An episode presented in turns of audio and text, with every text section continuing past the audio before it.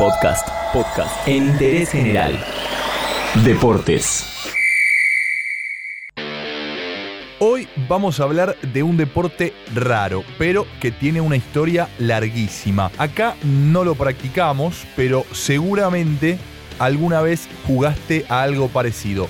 Ahora, en interés general, todo sobre curling. ¿Qué parece, Carlín?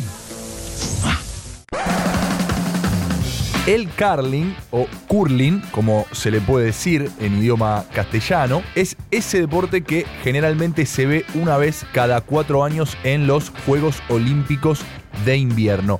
Es el juego del tipo que tira una piedra sobre una pista de hielo y van los otros dos al lado barriendo para direccionarla. Digamos que es bastante parecido al tejo y ahora te vamos a contar por qué. ¿Por qué, señor? ¿Por qué?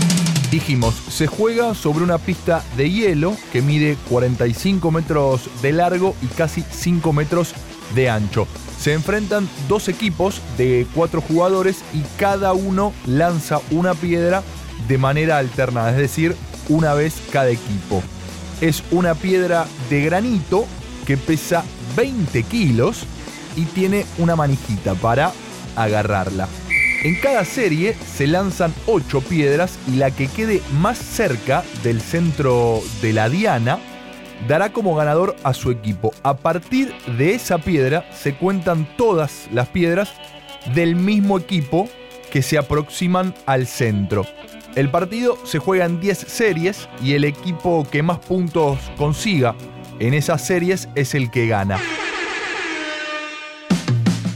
Si prestaste atención, te darás cuenta que es bastante similar al tejo playero o a las bochas, con la diferencia de que no hay un bochín que se lanza como referencia, sino que el objetivo para acercar la piedra, la diana, está en la cancha. Es un deporte raro el curling, pero tiene una historia bastante larga. Hay constancia de su existencia desde el siglo XV porque aún se conserva una piedra de granito que está fechada en 1511.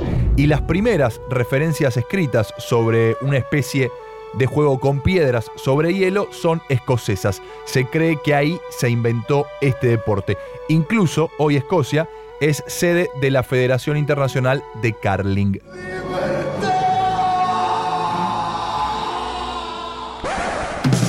El nombre del deporte también tiene una explicación escocesa y es que car, cur, como se escribe, es un verbo que significa producir un pequeño ruido.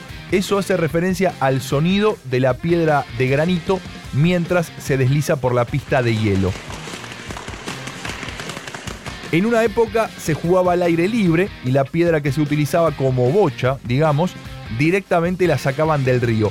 Ahí la cosa dependía mucho del azar y poco apenas de la estrategia porque ahí a la piedra se la pulía muy poquito y apenas se le daba forma. En 1924 el curling apareció por primera vez en un Juego Olímpico de invierno y fue campeón Gran Bretaña. Medalla de plata para Suecia y bronce para Francia.